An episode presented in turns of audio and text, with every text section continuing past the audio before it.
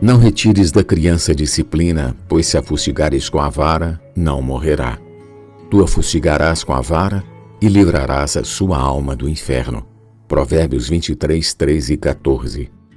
A disciplina.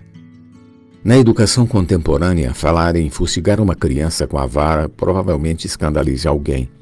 Porém, esse princípio é totalmente válido. Quem não disciplina os filhos não os prepara para a vida e eles sofrerão muito na vida adulta. A Bíblia ensina que devemos criar os filhos na disciplina e na admoestação do Senhor. Efésios 6:4.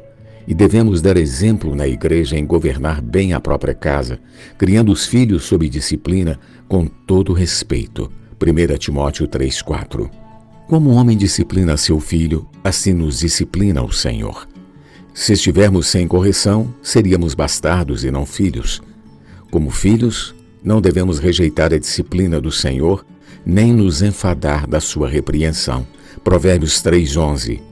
Do contrário, morreremos como morre o perverso pela falta de disciplina e pela sua muita loucura, perdido e cambaleante.